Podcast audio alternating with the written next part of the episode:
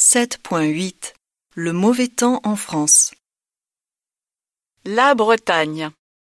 Hier soir à Rennes, dans le département de l'Île-et-Vilaine, des inondations ont provoqué de très lourds dégâts matériels.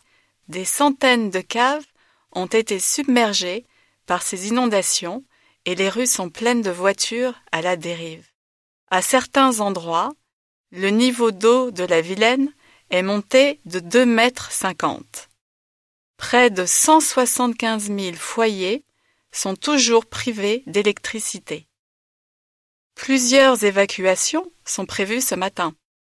Elles concernent des habitants vivant près de la Vilaine. À cause des pluies torrentielles incessantes, ce fleuve risque de déborder au cours de la journée.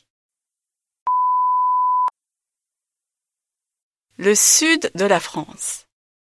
Depuis la fin du mois de juillet, plusieurs départements du sud de la France souffrent d'une forte sécheresse. Une situation délicate qui inquiète de plus en plus les agriculteurs. La longueur de cette canicule, qui dure déjà depuis six semaines, a forcé le gouvernement à décréter des restrictions d'eau. Depuis la semaine dernière, six départements sont concernés par des arrêtés préfectoraux.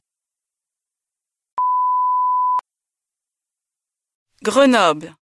Lundi soir, la première tempête de neige de l'année s'est abattue sur la ville de Grenoble. La tempête a causé de gros embouteillages sur les routes nationales, des sorties de route et des chutes parmi les piétons. La mairie a annoncé ce matin que les transports en commun sont fortement perturbés.